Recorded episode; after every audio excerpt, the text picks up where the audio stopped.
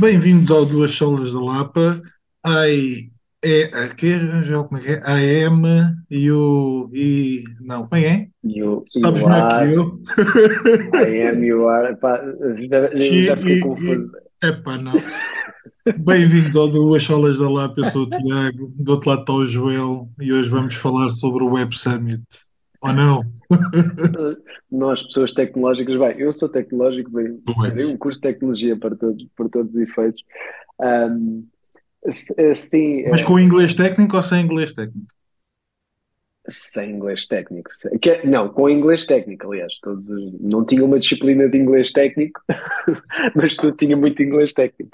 Ahm, pá, foi. ahm, O meu sobrinho, nós, eh, ou seja, nós estamos a gravar ainda, hoje é dia quê? 15 de novembro, portanto, a semana passada o meu sobrinho fez anos, a família reuniu-se, e à hora de jantar eh, falava com o meu irmão e ele dizia-me, epá, tu, tu viste a cena da, da Web Summit, da Cristina Ferreira que foi lá? E por acaso é assim, uma pessoa anda nas redes sociais, vê umas quantas coisas a passar, mas não dei muita importância. Mas ele disse: Epá, tens que ouvir o extremamente desagradável da Joana Marques. E então, um, um ou dois dias depois, ia, estava a conduzir para um concerto e lembrei-me de: deixa-me deixa-me lá ouvir. E devo-te dizer, Tiago Falcoeiras, ah, eu que não sou um grande fã do, do programa do Extremamente Desagradável, nada contra a Joana nem, nem as suas compinchas, mas não é um tipo de humor que me atraia ah, particularmente mas devo-te confessar que foi das melhores coisas que eu ouvi nas últimas semanas. Porque, bem, é verdade, e sem desprimor nenhum, como tinha dito pela, pela Joana, pela Ana e pela Inês, mas a verdade é que mesmo que elas tivessem ficado caladinhas o programa todo, o programa valeria a pena, porque a nossa Cristina Ferreira fez um servicinho no Eu acho que estás injusto. Eu acho que estás a ser injusto. Ai, foi tão maravilhoso. Eu não tenho como expressar, porque é assim, há coisas que ahm, só ouvidas, né? Só vistas ou só ouvidas, e eu acho que é daquelas coisas que vale muito a pena ver. E depois o mais engraçado disto tudo é que não é a primeira vez que a Cristina Ferreira vai lá. A Cristina Ferreira já passado foi. bifanas. Ah, não sabia dessa. Ah, eu já percebi, ou seja, há toda uma corrente que me Ah, passou ao lado este tempo todo. Ah, claro! ok. Tanto que o discurso dela goza com o discurso, com as piadas que fizeram dela o ano passado, porque ela disse: se não tiver sucesso, vou vender bifanas. E o pessoal ficou: What? I'm going to sell bifanas. She's going to sell what? Portanto, ela brinca como é, com que, o se- como é que se próprio. diz bifanas? Bifanas em inglês. Pork, eu não sei se é pork. eh, bifanas é pork. é- é- eu. é, pork. Qualquer coisa. Pork in the bread. Pork in the bread. Não, Mas olha, eh, eu acho que é fácil cair em cima da hum, Cristina. Eh, mas eu não sei se ouviste algumas de, algum do inglês do nosso presidente da República. Não sei também acho do One superpower, two superpower, três superpower. Quando é que isso aconteceu? Passou Então mal lá. vê.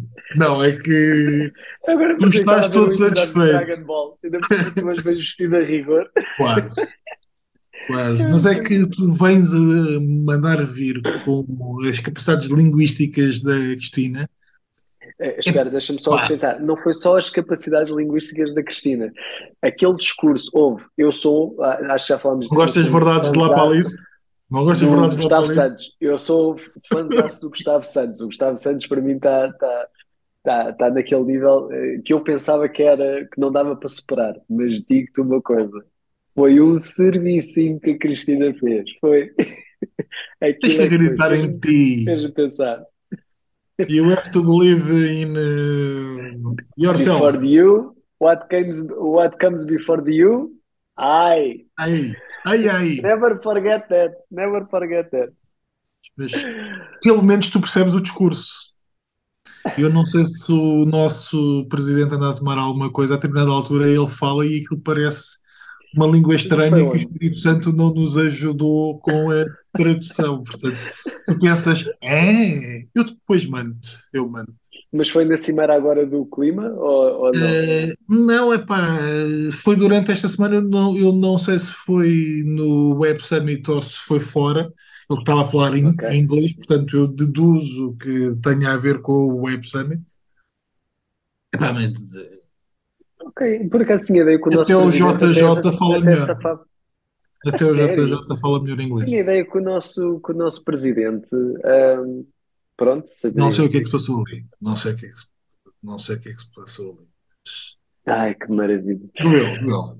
E então, tirando essa sugestão do pessoal ir ou ouvir o extremamente desagradável ou ouvir o discurso que há de estar por aí da Cristina Ferreira no Web Summit, o que é que sugeres mais da tua semana? Vi- vi- Viste alguma coisa? Leste alguma coisa? Olha, lembrei-me agora Hellboy, uma que o Hellboy, como é que é?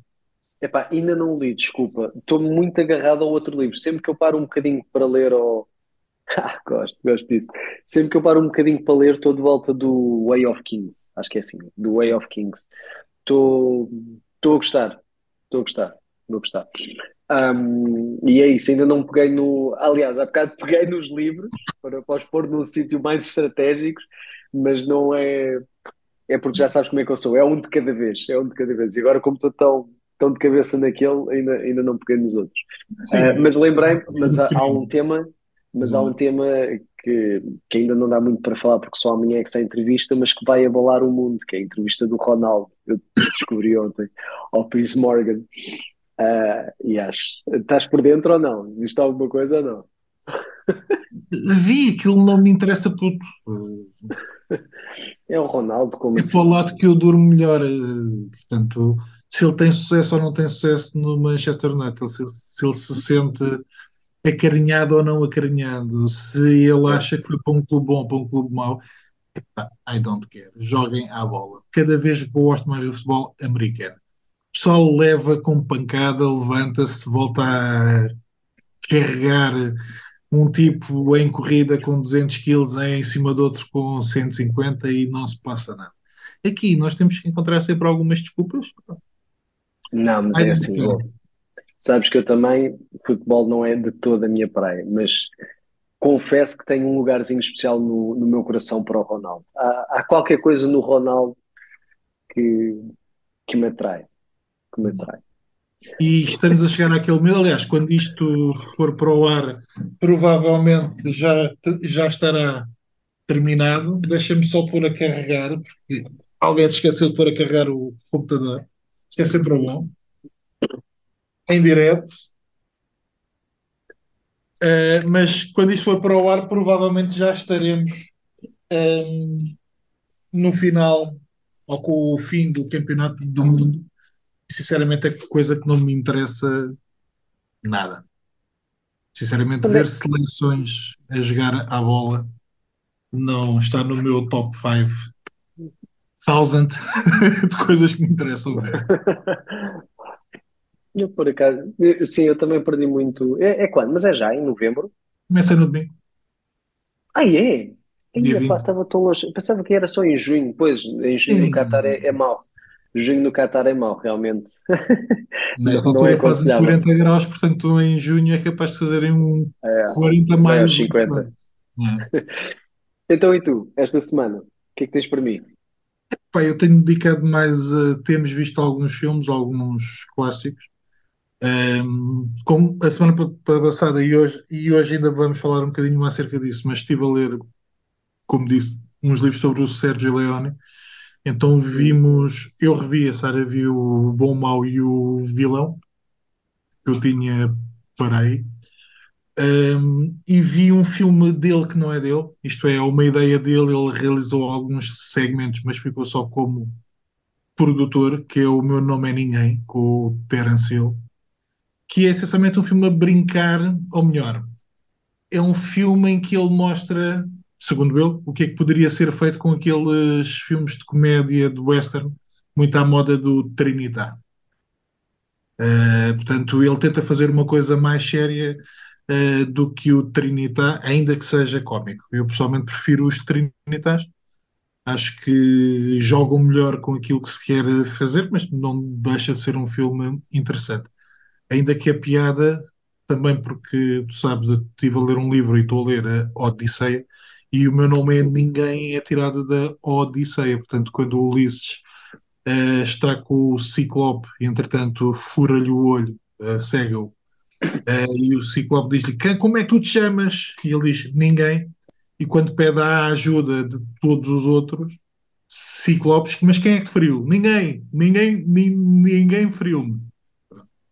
E a piada vai buscar aí, o, o título do filme vai buscar porque alguém está a ajudar uma personagem a ser uma lenda do Oeste e entretanto é ninguém, ou seja, o importante é a outra personagem e não ele.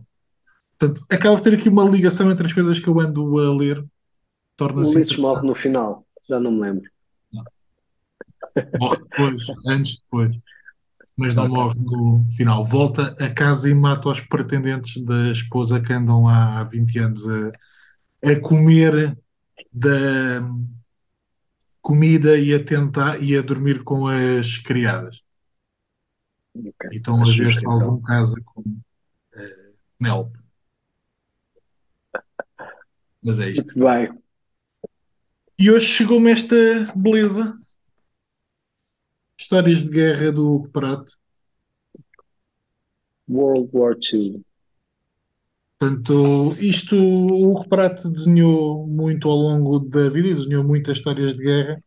Este é o volume com todas as histórias que ele, que ele desenhou para a Fleetway, que era uma editora inglesa dos anos 60. Ehm, que provavelmente tu até te podes te lembrar eh, quando, bem, mais eu do que tu, mas quando nós éramos miúdos havia muitos livrinhos pequeninos de guerra Não à venda em Portugal e muitos eram os ingleses. Então são histórias relativamente curtas, eh, muito semelhantes às vezes, mas pronto, como era a arte do Hugo Prato, eu decidi És fã. ter És fã. E então, vamos falar de quê, João? Diz-me tu, Digo teu. estou curioso. Ah, Deixa-me ver aqui os meus apontamentos, que é para pôr isto em. Entrevistas. Houve muitas entrevistas esta semana para ver, creio eu, não foi? Conta-me tudo. Passou-me um bocado ao lado. Eu vou começar. Não, pá, não, eu vou começar. A semana pa- passada nós falámos de um livro que eu li do António Rainone, um livro sobre o Sérgio Leone. Um, e na conclusão ele tem uma ideia que eu depois comecei a falar contigo e nós achamos que podia ser interessante discutirmos isto. Um, ele na conclusão diz que o- há um filme do Federico Fellini em que uma em que há um realizador que quer realizar o primeiro filme western católico italiano. Um, e isto tem muito a ver com a crítica que o Ranone faz no livro, que a crítica italiana, que era de esquerda, não gostava do Leone, e parece que todos os westerns italianos, para terem algum sucesso também crítico, tinham que ser de esquerda. Um, e entretanto, a lógica. Espera aí, deixa-me ver aqui. A lógica, um, o argumento dele é que o western ita- italiano não é um, não é um western de grandes ideias, de grandes intelectualismo. Um, e ele vai tentar, ao longo do livro, discutir que, na opinião dele e na opinião de outros, o cinema do Sergio Leone é um cinema de ideias, é um cinema que tem uma leitura direta, mas também uma leitura indireta. Uh, e tenta explicar isto dizendo que o Leone constrói os westerns dele indo aos westerns uh, americanos, principalmente aos bons, àqueles que ficaram para a história. Ou seja, não só aos filmes individualmente, mas também aos, aos realizadores. E, entretanto, faz uma coisa interessante para mim, e, entretanto, eu falei, nós falámos disto e não avançámos muito mais para falarmos aqui, é que ele, a determinada altura, diz que tenta comparar os westerns do Leone e depois fala do Tarantino. E diz que, por um lado, que não gosta dos westerns do Tarantino, o Eightful Eight e o Django, e diz que o problema do Tarantino é que em vez de estar a citar as grandes obras, está a citar os 1500 filmes de spaghetti western que existem, que na maior parte dos casos são todos maus, e são todos maus no, no sentido de serem todos iguais, não há ali nada de grande uh, qualidade. Uh, o que é que tu me dizes a isto? Uh, ponto número um. O que é que achas do Django e do Waitful Eight? E se achas que, bem, por um lado, não sei se vistes uh, spaghetti westerns o suficiente para tentar perceber quais é que são as. Essa era a primeira pergunta que eu ia ter. O, o que é que caracteriza um spaghetti western? É cinema de cowboys feito em Itália. Ok. Ou o melhor, spaghetti é só, é só isso. É, feito por italianos, eh, que normalmente não eram feitos em Itália, eram realizados até, na maior parte dos casos, em Espanha. Uh, são mais cínicos do que os, os americanos, são muito mais violentos. Um, e depois também há aquela que eu há bocado falava do Trinitá, depois há aquela subsérie, uh, subgénero dentro do spaghetti. O, o western, são os filmes de comédia parva uh, como western em que vais buscar uh, o Bud Spencer e o Terence Hill ah, e que também estão a pancada e por aí. Nunca, nunca, eu, eu os filmes de comédia de modo geral nunca, nunca, uhum. nunca gostei muito. E, e esse então do Bud, Bud Spencer, não é? Uhum. É, Mas repara, o spaghetti e o western, né? os westerns feitos em Itália, e há uma coisa chamada que eu não sabia descobrir, tortilha western, que é, é um género. É são... de Espanha. Não, não, não, não. São westerns passados no México durante a Revolução. Podem ser americanos, espanhóis, italianos, mas em que o, ah, o contexto histórico do México okay. na Revolução de 1913, 1915. Eu acho As coisas que, que a gente aprende. Podes escrever. Eu contigo, especialmente quando entrei nesta parte cinematográfica, estou sempre a aprender, porque, como sabe, a minha receita a minha receita de filmes é, é, é sempre muito, muito básica e resume-se uhum. praticamente a, a, cinema americano. Não te sei responder o que é que eu acho dos filmes do Tarantino face aos Spaghetti Westerns, porque acho que não vi nenhum.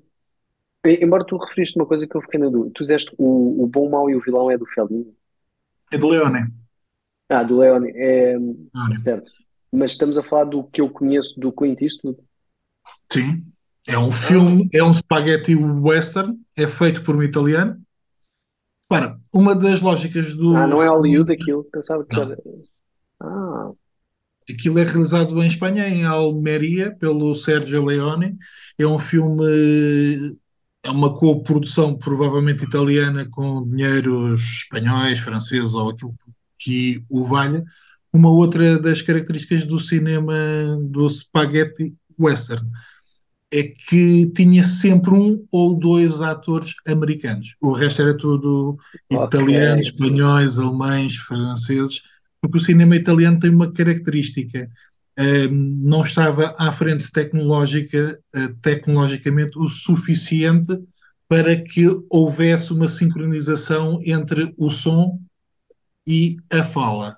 Portanto, normalmente tu realizas e depois todos os filmes italianos até determinada altura eram dobrados. Portanto, era igual se o elenco tivesse 50 nacionalidades. Isso é maravilhoso. Se eles, falassem, se eles falassem muito ou bem o inglês. Portanto, no final havia alguém que fazia do, a dobragem. E, e, no Bom, Mau e o Vilão era assim já? Também acontece isso ver com atenção, então. As personagens principais não é, não é preciso ter, mas todas as outras. Sim, sim. Então tá. É tudo bravo. Incrível. Portanto, é dos poucos filmes dele em que os três são americanos, porque ele também já tinha alguma, okay. alguma algum star quality eh, que lhe permitia fazer isso. Então, respondendo à tua pergunta, não te posso dizer em relação ao Spaghetti Western, não, não, mas gostei muito de Django. Gostei muito de Django e o for Eight também, também gostei. Do Tarantino, curiosamente, e vou ser crucificado por isto, mas aqui- aqueles até que, que menos me disseram foi o Reservoir Dogs, um, Ah, e o, e o Jack, como é que é? Jackie O, Brown. e o Jackie Brown.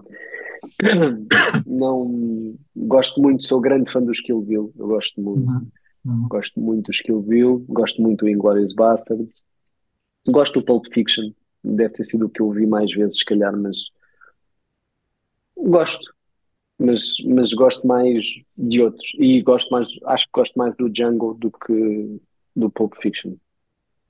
Mas que, achas que eh, são. que Bem, eu não. Qual é a tua experiência com os filmes de cowboys? Com o western? É alguma? Eu nunca gostei muito. Ahm, mais recente, quer dizer, recentemente eu vi um filme que até não sei se era de, de alguma plataforma de streaming, mesmo da plataforma, tipo um filme da Netflix ou etc., ou se era daqueles que eles têm durante X tempo. Estou-me a tentar lembrar qual foi. Ah, não me lembro. Da- daqui a bocado já me lembro, nem me estou a lembrar da história. Ok. Ahm, Porque o mas, meu argumento é. mas ehm, era bom.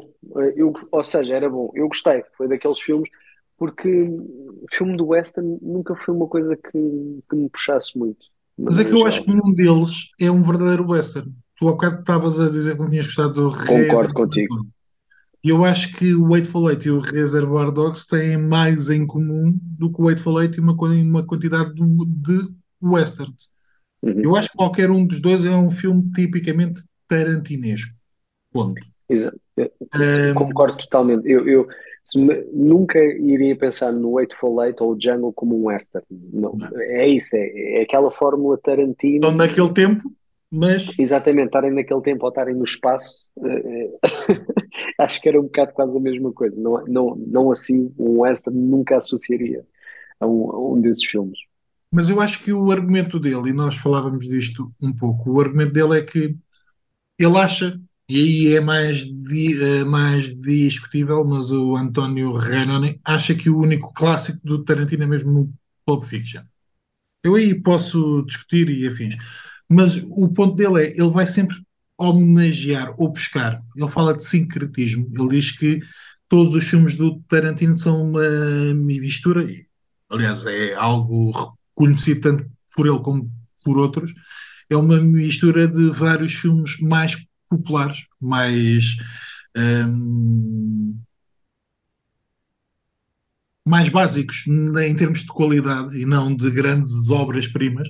Eu acho que um dos pontos fortes dele é tentar que aquilo consiga ser uma obra-prima, seja hum, algo com alguma qualidade. Eu, sinceramente, acho que tanto um como o outro, eh, estes dois especificamente, o Django e o, principalmente o Eightful Eight, eu detestei. Achei que estava a ver todos os outros filmes juntos, eh, num outro contexto. Achei que não tinha nada de novo. Uh, Sim, concordo. fiquei com a Aí ideia não. que estaríamos dentro daquele café, daquela casa, durante duas horas e era só gritos e berros e discussões e argumentos, mas acho que tinha muito pouco de novo, tinha muito pouco de interessante. Hum, ainda te cativa, e porquê que te cativa o Tarantino?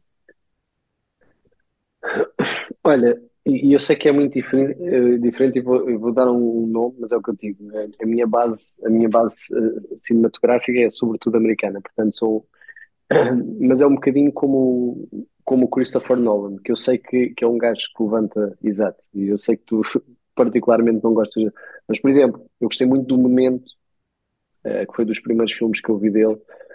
Ah, depois ele fez. Eu, gostava- eu gostei do Inception, embora ele entre sempre. Eu percebo, ele depois entra sempre naqueles subterfúgios que é, tudo tem que ser muito mais complicado do que realmente é. Ah, mas gostei muito dos Batman deles, gostei imenso dos Batman.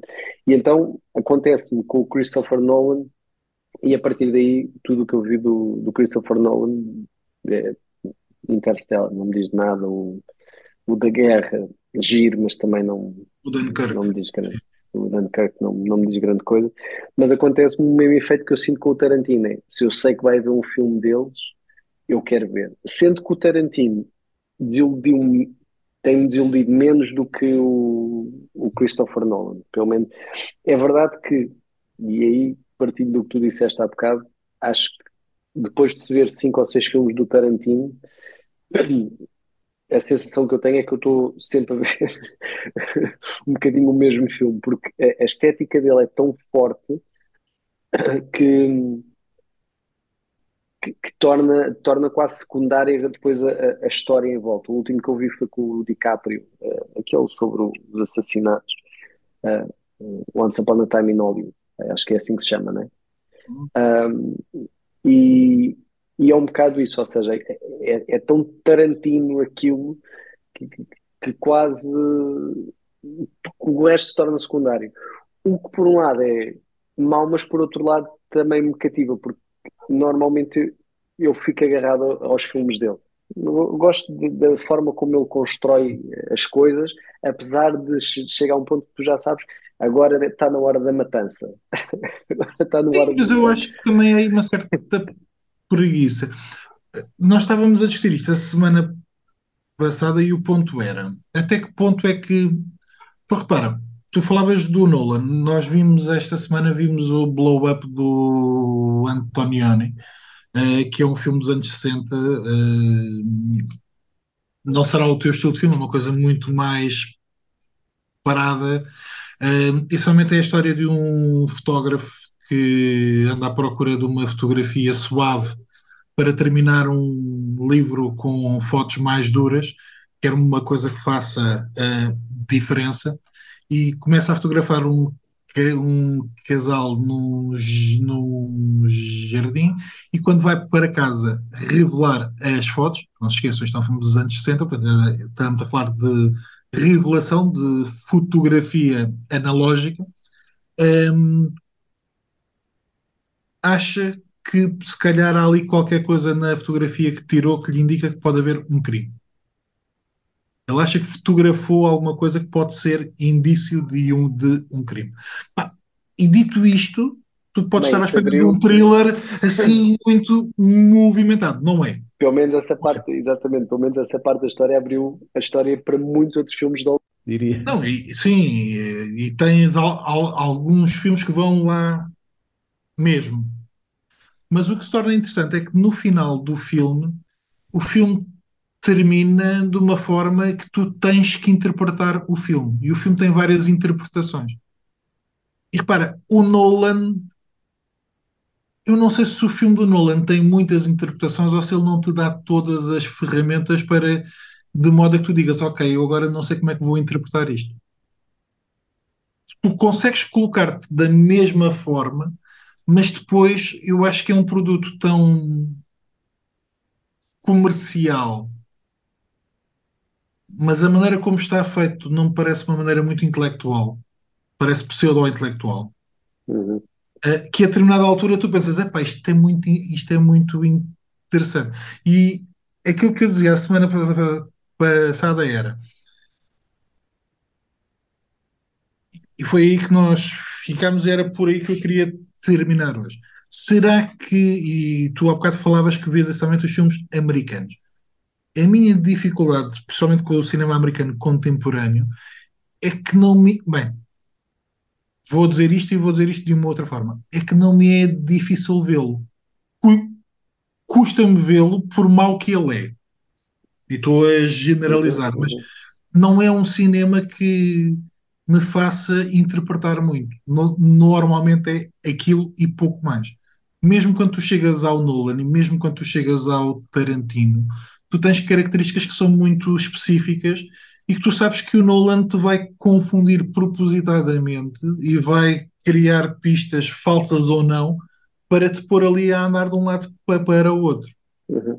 Uh, o que é diferente com alguns filmes que custam ver mas que te obrigam a ir dentro de ti realmente, porque te colocam perante ti e não perante uma complexificação de qualquer coisa. Não sei se. É verdade, mas, mas por exemplo, fazendo um, um paralelo, por, por exemplo, com, com a música, não é estranho que, ou seja, se tu gostas de um artista, tu vais seguir aquele artista. Não, sim, claro, claro. E, e, e a verdade é que tu segue, nós seguimos determinadas artísticas por causa de uma estética que eles criaram e um Mas conjunto aí de. concordo claramente com contigo. E, e- e acho que, e, e acho que, é, pá, que é um bocado, que é um bocado isso. Eh, No outro dia, não, não sei se foi contigo que eu estava que eu estava a falar com isso, acho que não. Li uma, uma cena brilhante que, epá, não sei se é mito, se é verdade. Estavam a entrevistar um dos, dos irmãos Young, dos AC/DC, o guitarrista, nunca sei qual é, o Angus, não sei se é o. Angus, acho que é o Angus. Um, e eles tinham lançado um álbum, isto foi há um tempo, tinham lançado um álbum e disseram, pá, uh, o que é que têm a dizer de- das pessoas que os acusam de, deste álbum ser igual a 11 dos vossos outros álbuns? Uh, e ele responde, pá, eu acho isso uma verdadeira estupidez, porque este álbum é igualzinho a todos os outros 14 que nós fizemos. E, e acho que acho que às vezes eu não sei se é preguiça, pegando o que tu estavas a dizer do, do, do Nolan, do Tarantino, etc., ou, ou se é simplesmente viver bem com a assinatura que tem, estás a ver? deixa-me colocar três áreas: literatura, cinema, música. Uhum. ok? A música para mim é mais complicado de explicitar, mas repara, eu vou para os filmes do Bergman porque sei o que é que conto. E acho falso que o Bergman tenha realizado sempre o mesmo. Mas há uma marca. Uhum, E há uhum. mais, Sim, e há mais uma verdade. marca intelectual na maneira como ele aborda as temáticas do que repetir a, a mesma história. No Tarantino, eu acho que o que ele está a fazer é um estilo mais do que uma história. É verdade, concordo. Ok? E eu acho que às vezes peca porque ele dá prioridade ao, ao estilo e não à narrativa. E eu acho que dá para fazer as, du as duas coisas. Tu há bocado dizias que não gostavas do Jackie Brown, eu acho que o Jackie Brown é o grande filme do Tarantino. O mais grande é, lá grande é. Não, ele tem bem maiores do que aquilo. Mas acho que é, deve ter. Olha, o Kill Bill é 1 quase e três horas. 2 juntos. Ah, juntos, juntos. Se forem juntos, sim. Uh, mas, por exemplo, eu na literatura leio autores, o Henrique Vila Matas é um caso típico, ele parece estar sempre a escrever o mesmo, mas o Pois ponto vai Yeah. evoluindo. Sim, sim, o sim, sim. Tarantino, eu não acho que ele esteja a evoluir.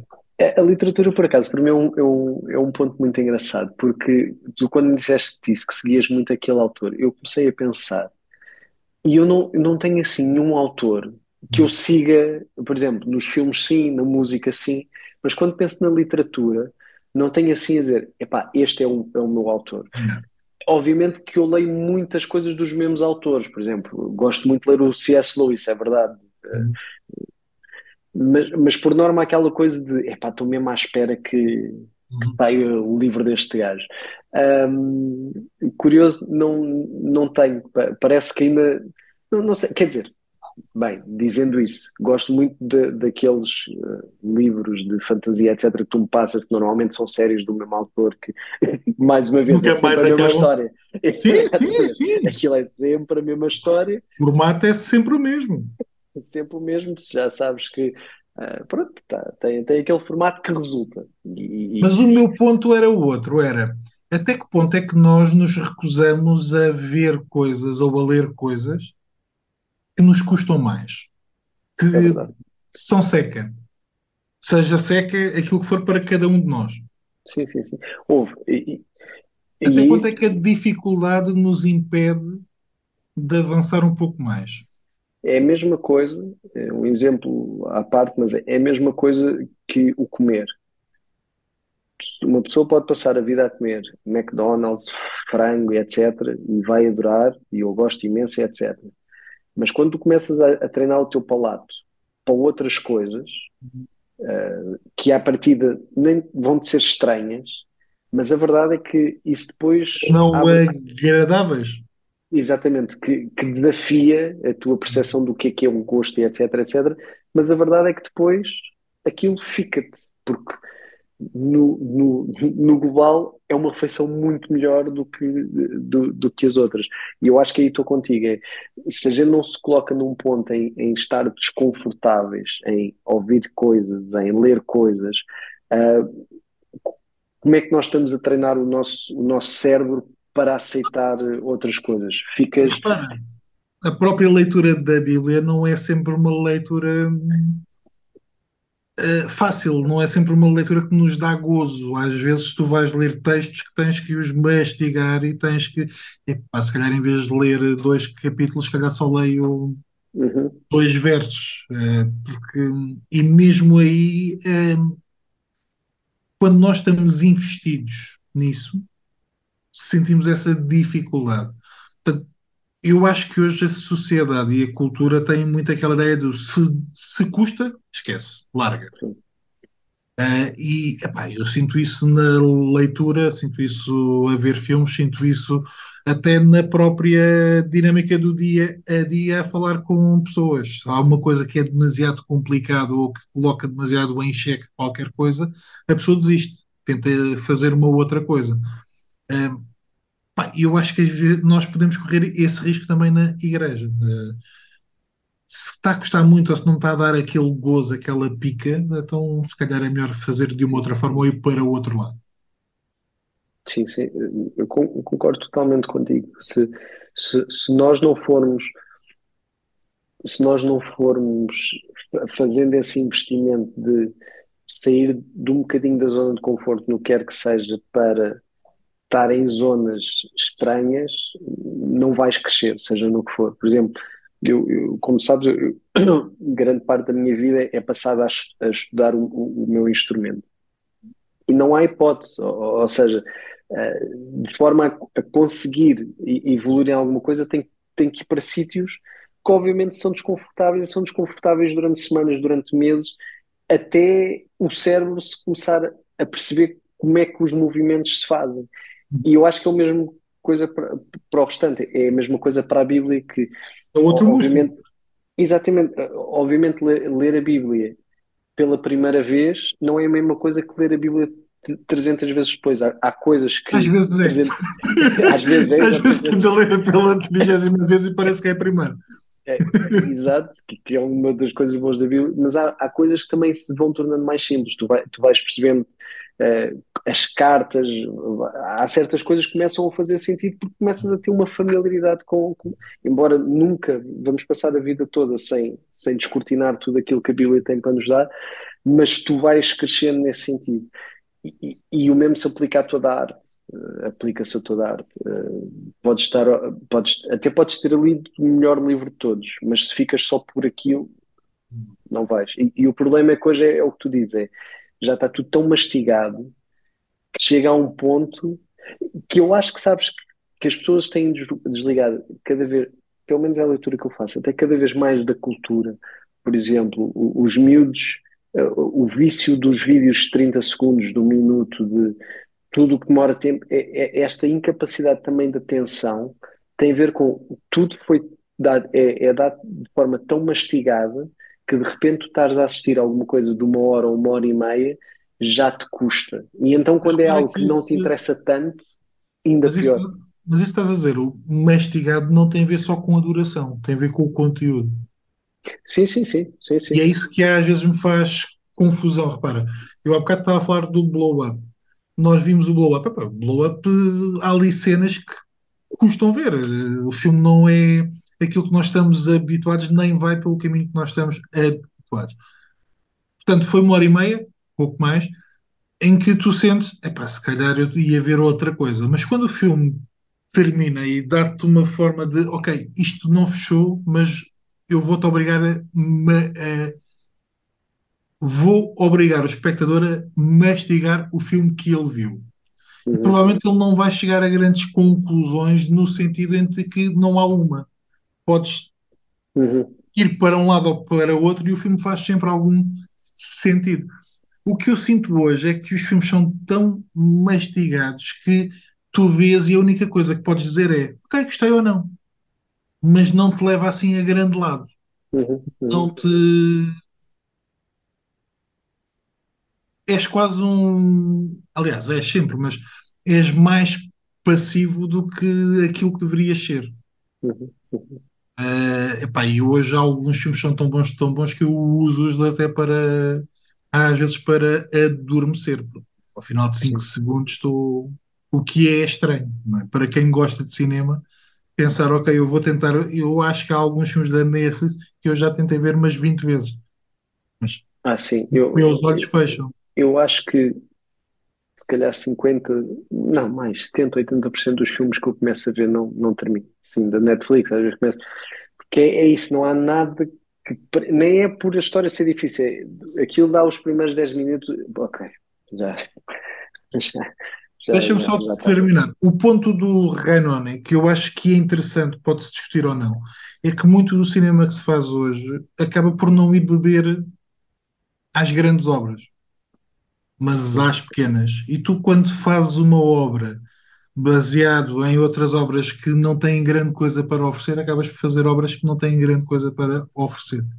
Isso é uma grande lição de vida. Por isso leiam a Bíblia, tem muito para vos oferecer e muito para puxar. nas coisas grandes. Pois. Bem, isto okay, é muito estranho. Mas pronto, já viste como é que do Tarantino, do Leone para o Tarantino, do Tarantino para le ler a Bíblia. Portanto. Todos os caminhos houve. Não vão dar a Roma, mas todos os caminhos vão dar a palavra. Não há dúvida. Bem. I am.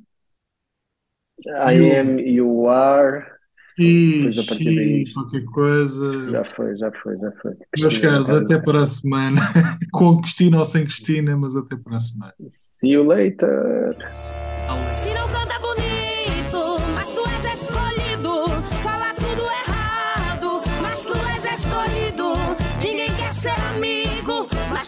Mas